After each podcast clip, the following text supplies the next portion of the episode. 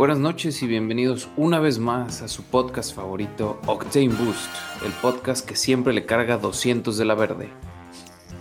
Conmigo, como todos los jueves, Jordi Vidauri y Mauricio Benito. ¿Cómo están, compañeros? Muy bien, mi estimado Tomás Darnesi, ¿cómo te va? Excelente, excelente este eh, lluvioso jueves. ¿A poco está Aquí lloviendo? no, aquí no llueve, qué raro. Qué raro. Sí, o sea, ha estado muy raro el clima, Sí, es la colonia de al lado. pero no venimos a hablar del clima, amigos. Por favor, no. Gracias, sí.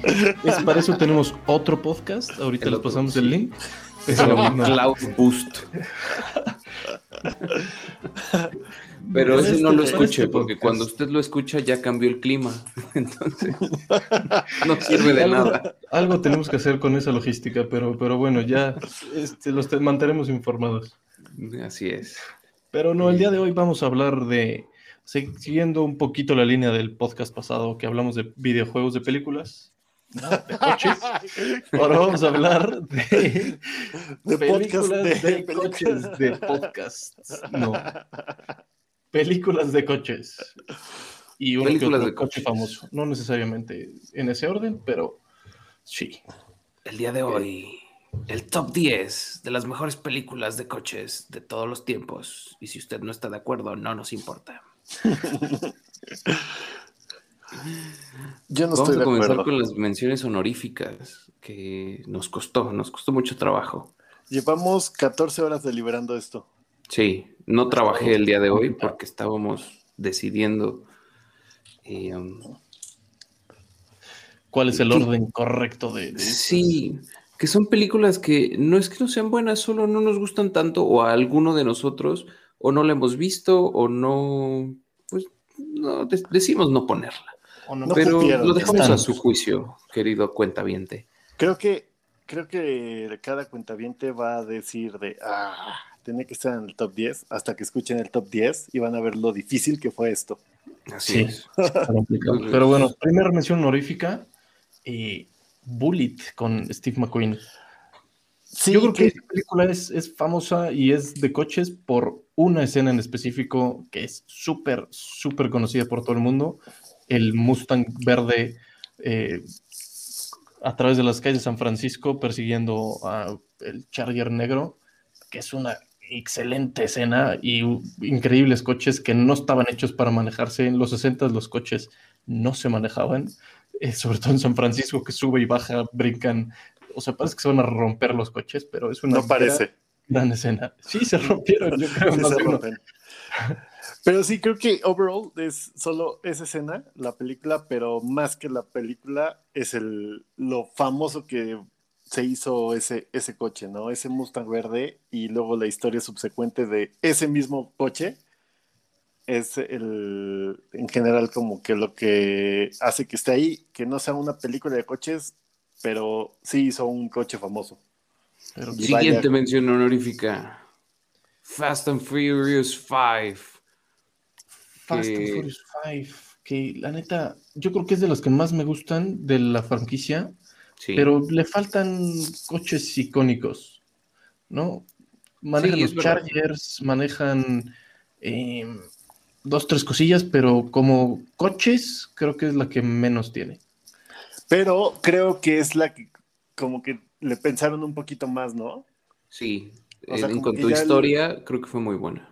Creo que es la primera que tiene historia, si se puede decir historia, trama, digamos, y sale un escort. Sale un escort. Sale, sale un escorcito, sí. Bien. Creo que Siguiente mención honorífica. Este es un súper clásico de culto de cine, no necesariamente por el coche, pero es una gran historia de, eh, de terror, de, de- es un thriller, un, basado en un libro de Stephen King, de un automóvil que se vuelve loco, poseído y acaba matando gente y Se una los come, ¿no? película. Creo que se los come. Es una cosa muy rara. Ese pero- auto sí. es un Tesla. No compren Tesla. en realidad era un Plymouth Belvedere. Si no lo han visto, vale la pena. Es una clásica película de terror. Sí, ibas a decir muy buena, pero qué bueno que lo dejaste en clásica. En clásica, sí. Nada Sí, más. es Christine, porque no hemos a dicho cómo se llama la No, película. no sé cómo se llama, pero es Christine, tiene toda razón.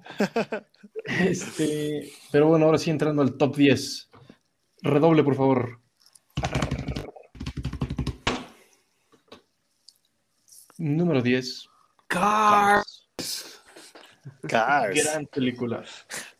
Y quien Sí. no la haya visto es un huevo podrido. Sí, Ah, es un sí, soy un huevo podrido. No sirve para nada. No tuvo, no tuvo infancia, no tuvo adolescencia. Sus No. papás no lo quieren. No, Todo eso. es que son autos que hablan y ahí es donde yo trazo la línea de la fantasía.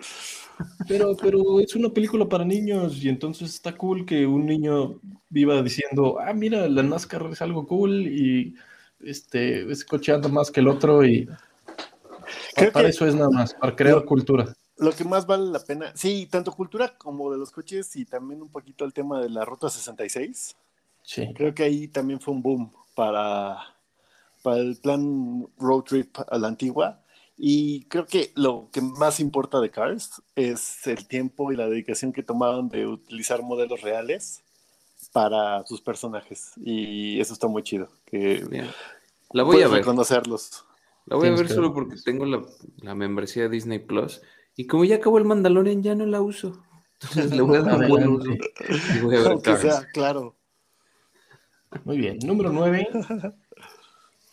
Mad Max Fury Road. Uh.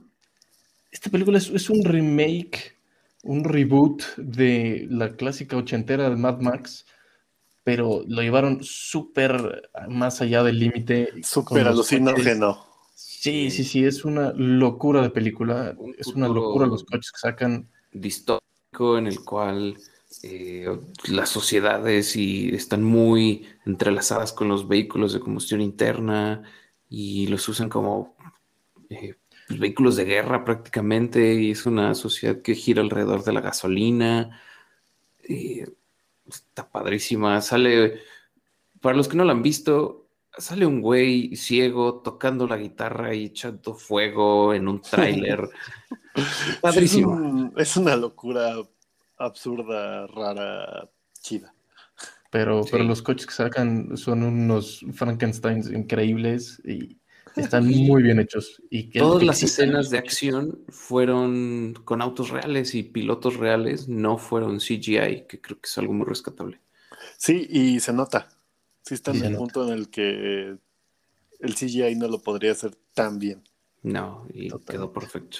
Sí, está muy cool. Sí, vale la pena. Número vi una vez. 8. Bastante más eh, en el mundo de la realidad y de lo posible. Sí. El transportador. Híjole. Final hicieron tres películas, me parece, pero la original eh, con Jason Statham es una gran película de De acción. como si. James Bond eh, se hubiera quedado sin chamba y tuviera que haber encontrado algo más que hacer. Ese es el trabajo del transportador. Sí. Sí, Es una buena película de acción alrededor de un señor que maneja increíble y que usa esas habilidades al máximo y de eso vive y tal. Pero ¿Qué coches salen? ¿Puro sedán alemán? puro, puro alemán grande además. Tiene un BMW Serie 7, maneja un Mercedes clase S, sí. un Audi A8, o sea, los más grandes de las marcas alemanas, que son coches que no pensarías. de persecución. Exacto. Y no es eh, irreal, fantasiosa, que es con lo que arrancabas, Mau. Son persecuciones que un piloto con dos manos bastante hábiles podría hacer. No digo que tú y yo, pero se ve muy bien. En- Aparte en callejuelas de Europa. Es excelente película. Grande película, sí. Número 7. Baby Driver. 7, Baby Driver. Que em- esa se dio a conocer, el tráiler tenía la primera escena de la película en un eh, impresa WRX, No STI, importante. no STI, pero dando vueltas por la ciudad, siendo manejado también por alguien con muchas más habilidades que cualquiera de nosotros tres, este, pero haciéndolo excelente y, y lo mismo, la, la trama es similar, un eh, un chavo, chavillo que tiene unas habilidades al volante increíbles y que las usa para pagar una deuda increíble que tiene. Muy Sí. buena la trama, muy buenos los coches, las escenas de manejo de acción, súper recomendable. Y Creo tiene ahí que- un twist eh, al final que la hace más como apta para la familia. No la familia, pero no solo es de, ah, coches, adrenalina, sudor, sangre. Tiene Correcto. sus... Sí, Sus- de hecho, esta no la consideraría como una película de coches. Cupo aquí por las escenas de persecución y de manejo, porque sí va alrededor del manejo, porque lo necesitan para seguir con la trama de la película, pero no es una película de coches como tal. Y Así creo es, que el hecho que haya salido el Subaru no es coincidencia, pero gracias a ese coche hizo que se considerara una película de coches. De acuerdo. Sí. Parecido a el número 6. Gran Este Torino. No es una película de coches. Gran Torino no es una película de coches, pero Entonces, ¿qué hace aquí? tiene nombre de coche. De hecho, es la película sobre un viejito blanco y algo racista. Con un gran torino. Sí, Con un gran con un Torino. Gran Torino. Pero que aprende a superarse a sí mismo, a dejar sus prejuicios de lado. Y ese Gran Torino acaba siendo este, El de Una- Starsky Hutch. El de Starsky Hutch. No, no se los vendió. pero sí acaba siendo una herencia este, increíble. Y buena película también.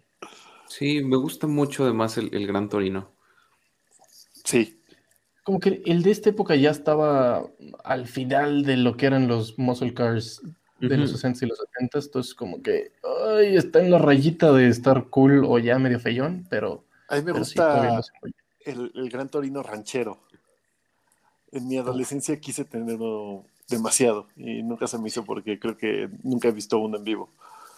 De lo raro que es, pero me gustaba muchísimo, muchísimo, muchísimo. Uf. Pero bueno, ahora- Siguiendo ahora con sí. el número 5. Uh, el documental de Ayrton Senna. Bien. Totalmente bien. una película de coches, sobre coches, en coches, y alrededor y dentro y fuera de los coches. Y es Eh, documental, o sea, bueno, Y pero es un documental. además de, docu- o sea, de, de que quepa en la cajita de documental, vaya, no es actuado, es pura footage original, Sí, demasiado bien editado. muy bien que es una, editado. una gran historia de, de esas grandes rivalidades en la Fórmula 1 y es un súper trabajo cinematográfico.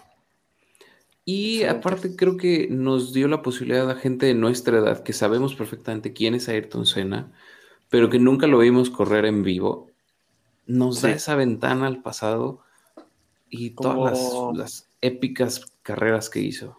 Sí, fue como un poquito, cuando lo ves es como poderlo vivir, ¿no? Como si hubieras vivido ahorita una rivalidad Sí.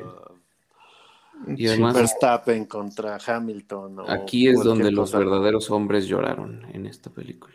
totalmente. O sea, Coco no, no, no, es- no es nada al lado de Ni Toy Story 3. ni Toy Story 3. Tristemente. Pero número 4, Uf, en realidad esto es toda una grandísima franquicia que ya mencionamos un poco, pero para el propósito de esta lista es Rápido y Furioso, la 1 del 2001. la que originó todo el fenómeno cinematográfico de coches que explotan y vuelan. Del, el, el de gente fenómeno- pelona manejando. Exacto, el fenómeno cinematográfico de Vin Diesel.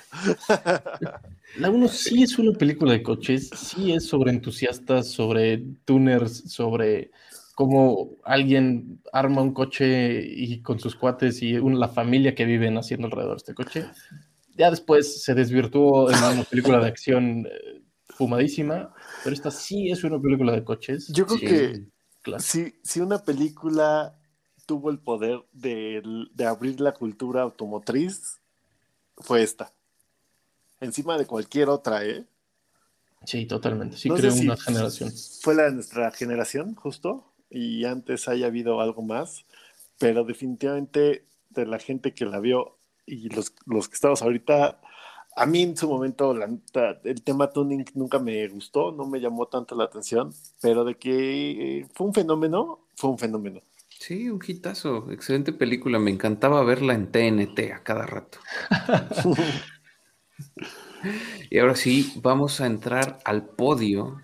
Pero antes de entrar al podio, vamos a decir otra mención honorífica a no películas, sino autos que por sí solos se convirtieron en personajes del mundo cinematográfico que por sí solos son muy conocidos.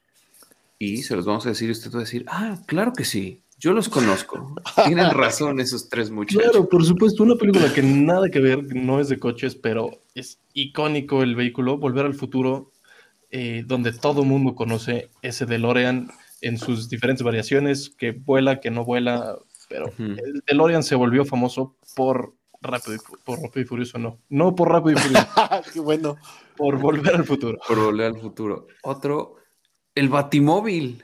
Claro que sí. Si Sí, es no. suficientemente bueno para Bruno Díaz, es suficientemente bueno para nosotros. Que también como que se, se volvió loco y se exageró ya en las últimas, pero empezó Sí. como un... Era, era, era un coche normal el, el Batimóvil y... Para mí el Batimóvil de eh, la- las La películas noventera. de Tim Burton, Ajá. el de cuando El que- Michael Keaton es Batman, es mi favorito. Sí, pero porque eres noventero, chavo. Sí, Totalmente, y aparte sí. es el que está en Six Flags. Exacto. otra, otra película que tampoco es de coches, pero 007 y todos sus icónicos coches también a través de las décadas han marcado tendencias y han hecho famosos a grandes como el DB5 de Aston Martin, el Vantage también de Aston Martin. Mustangs, eh, por BMW todo. Z4. Y pues ya vendrá el Valhalla. A ver si va a venir Estamos esperando esa película. Sí iba a estrenar el año pasado, pero por, ya saben qué, pues se ha aplazado y aplazado. por Morena. El, Por la 4T. sí, por la 4T. No, Anlo, no, deja ahí. No te metas con James Bond. Así. Uno más de Los Duques de Hazard, también eh, una comedia setentera, pero el coche, el General Lee, que es conocidísimo por todos. y Sí. todo- yo creo que la mitad de los Chargers restaurados son naranjas y con una bandera confederada en el techo. Sí, Casi no es racista eso. y también No. son, son propiedad de gente racista. Uy, Está muy mal eso. La neta, Sí. muy, muy mal. Pero pero ya vamos a cancelar a los duques de Hazard. No, también. Todos están cancelados. Uf. Y ahora sí, el podio. Espérate. Voy a agregar una que no me dejaron, Oh. pero no me importa. American Graffiti. Ah, es verdad, pero cuéntanos la historia. Antes de llegar al podio para hacer la emoción, la historia de American Graffiti que probablemente muchos de ustedes no han escuchado y estaría increíble que la pudieran ver, es una película que hizo el mismísimo George Lucas con el mismísimo Harrison Ford, que es uno de los actores y básicamente fue como el primer largometraje de George Lucas, ya como director y pues de ahí esa historia sacó suficiente dinero para poder hacer lo que realmente quería, que era hacer películas de ciencia ficción. Y gracias a un- una película de coches tenemos Star Wars. Gracias. American Graffiti. American Graffiti tiene coches que se han vuelto súper de, clase- de, de culto también. Un Chevrolet 55, un Ford 32, amarillo, Que justo, justo es el de Harrison Ford. que es de Harrison Ford, correcto. Bueno, no de él, pero de su personaje. Pero sí, gran, gran película. Ahora sí ya los dejo ir al top 3. No, este, no la he visto, pero con la historia que nos contó Jordi, me dieron ganas de verla. La voy a buscar a ver dónde la encuentro. Y ustedes deberían de hacer lo mismo, queridos Sí. cuentavientes. Y está muy chido que pones en Google American Graffiti y todos son así como George Lucas joven con puros hot rods. Está ¿Qué muy más cool. quieres? Sí. Muy bien, ahora sí, número 3. La medalla de bronce en este conteo es para Ford versus Ferrari. Uh, Y yo creo que es la última, ¿no? Es la más nueva de todas las que. Es la más nueva, es la última mencionado. previo al. COVID. Sí. Otros Pues ya- tiempos, 2019. Tú no sabías que esa iba a ser una de las últimas veces que ibas a ir al cine.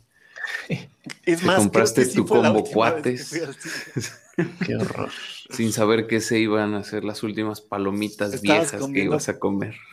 Así que se te caen al piso y comías las palomitas del piso. Sí. No, decías, no, No, importa, no. a la siguiente me compro otras palomitas y nunca volviste a ir al cine. El dude de atrás estaba estornudando y no pasaba nada. Oh, sí.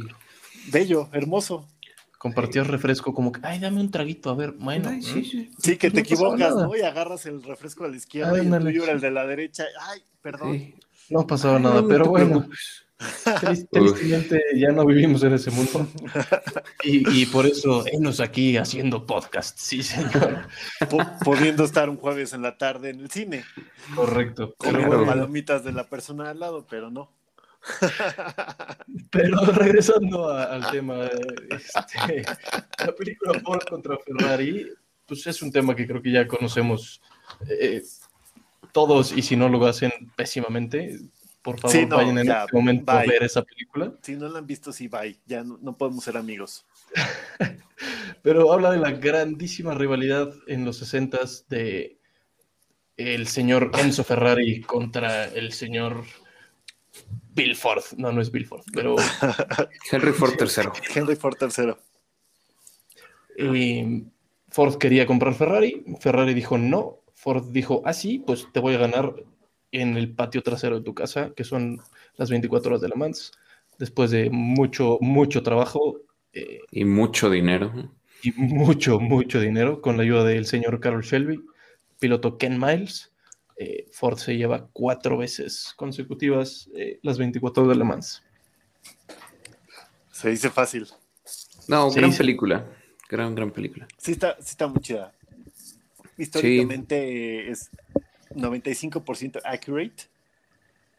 Y súper bien actuada, los coches, las escenas de, de, digamos, de acción que son en la pista. Todo es perfecto. Todo, todo, todo es perfecto. Muy, muy buena película. Ah, Número hecho, dos, De ahí salió esta cosa casi. Para los que, para los que no tienen... para los que nada más nos están escuchando, como el podcast que es, Jordi nos mostró un tatuaje de la cara de Henry Ford III que tiene. Justo saliendo del cine, después de haber comido las palomitas en el piso, fui a tatuarme otra cosa que se podía Bien, hacer ya en no el metro. puede. Híjole, con una Bic y una aguja. No. Ay, Número 2 en este Oh. top 10. eh, La medalla de plata, por fin. Rush.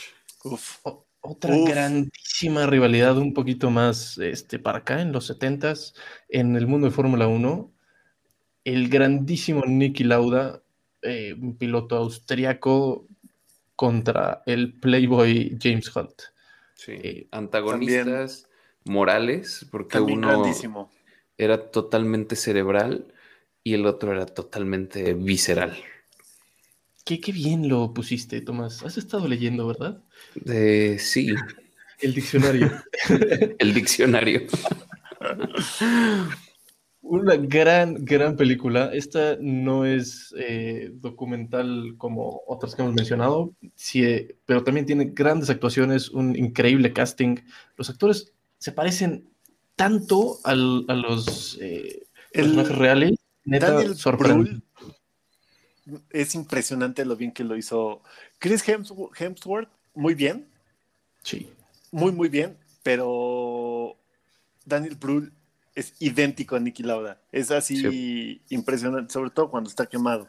Es excelente. Y la película parecería que, que no puede ser un tema atractivo una- seguir una temporada de Fórmula 1, pero está muy bien llevada la rivalidad, el lado humano de, de esa rivalidad está muy, muy bien expresado en la pantalla y es una muy buena película. Si no También han visto, dirigida por, bueno, y realizada básicamente, todo, todo esto es gracias a Ron Howard. que quienes son más geeks es quien dirigió la película de Han Solo y muchas otras, entonces también es una persona que está metida entre el lado automotriz y el lado de la ciencia ficción y dirigió esta película de una manera perfecta. También igual que la de Ford contra Ferrari, el nivel de detalle de los coches, todo, todo, todo, todo Sí. perfecto. Muy bueno. Y cuenta Y una gran sí. historia, que es lo importante al final del definitivamente. día. Sí, que, sí. es la que lo diferencia, perdón, de, de ser una película de coches más o un documental, a realmente contar una historia y transmitir esa rivalidad que se da en la Fórmula 1 y en las carreras en general. Y Claro. rivalidad slash amistad. Sí, porque al final del día, superando las sus épocas de, de corredores, ambos pilotos, eh, Niki Lauda y James Hunt, muy buenos amigos, buenos compañeros, que al momento de verse realizados en sus carreras, pues ya dejan a un lado las diferencias y se van a tomar una cerveza sin el más mínimo problema. Exacto. Porque no había COVID, pero bueno. Mal. Y ahora sí. Número uno. El momento por el cual usted estuvo esperando los últimos 25 minutos. El número uno del top 10 de Octane Boost es. The Italian Job. ¿Pero cuál? Las La de los dos. 60 No, yo creo que es No. mejor la de los 60 Sí, o sea, discutimos tanto y en la última no nos pusimos de acuerdo. Sí. Va a ser el número uno y el 1.5. Yo creo que las dos, las dos movies están muy chidas. Creo que depende de en qué momento uno la pudo ver. Yo Obviamente la de los la- 60 no nos tocó. Claro, por la relevancia histórica que tuvo la de los 60, como hablábamos de Rápido y Furioso 1, eh, tuvo, creo que, un impacto similar esta, esta película en los 60 Ver un coche como los Minis, que pues era el coche Es que más sí. barato que podía comprar el dinero en Inglaterra, verlo hacer cosas eh, tan extravagantes, pues yo creo que fue como que combustible para la imaginación de muchos, muchos niños en esa época Sí. que pues acabaron siendo petrolheads todos. Sí, ellos. yo creo que eso, eso hizo también que el tema de la cultura alrededor del mini explotara y Claro. fueran carros tan codiciados al mismo tiempo siendo baratos y Y que elevó todo el al mundo tuvo Mini uno. de ser solo un coche a ser una exportación cultural de, de Reino Unido para Europa. Eh, Totalmente. Ver las acrobacias de estos autitos mientras hacían un robo, que creo que esa es la parte que también le hace una gran historia. A todos Claro. nos gusta esa, esa historia de los ro- el robo, eh, los antihéroes, que pues, sí, son unos ladrones, pero tú le vas a los malos porque están haciendo lo increíble. Creo que- Sí, y la dos, bueno, no la dos, la, la Italian Job moderna 2001, creo que es. Más o menos sí. creo que también va, va sobre la misma historia del robo y, y que se convierten en tus héroes y repitiendo el tema de los minis, que básicamente es- no, ni es secuela ni nada, es como un paralelo moderno. Y también creo que captura todo. Y uno al ver eso, esa movie, imagínate lo que platicamos ahorita, si lo, la gente se entera, lo vio en su momento y creció y explotó la cultura alrededor del mini, creo que intentó hacer lo mismo y uno ponerse en ese lugar. Cuando, así, yo me acuerdo, neta, cuando salí del cine después de ver esa movie, sí fue así, sales distinto y Increíble. quieres, quieres hacer stunts por periférico. Sí, Ahora que no lo hagan, recuerdo, amigos, por favor. tuve el videojuego de GameCube de The Italian Job. Dios. ¡Qué ¿Tú también? buen juego! ¡Claro! Era buenísimo. Sí.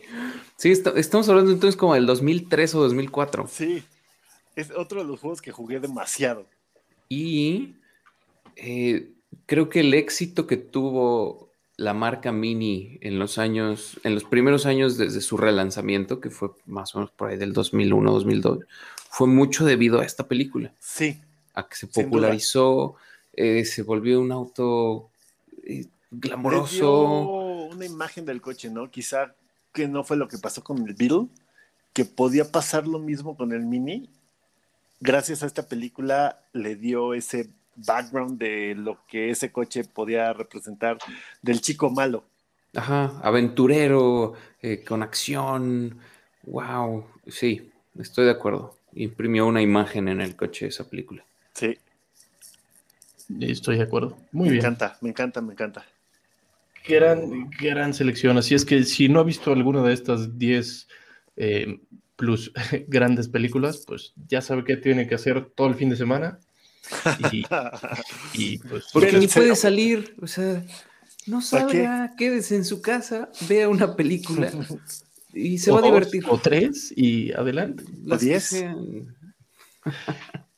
Y pues en ocho días nos escuchamos, como Sí. siempre, sus anfitriones de Octane Boost. En la siguiente semana el tema va a ser los mejores podcasts de coches. Spoiler alert, el número uno es Octane Boost. Spoiler alert, no hay otro. El top 1 de podcast de coches. y ganamos. Qué, No raro, qué. ¿eh? No sé por qué se habrá Cada vez se parecen más a Morena ustedes.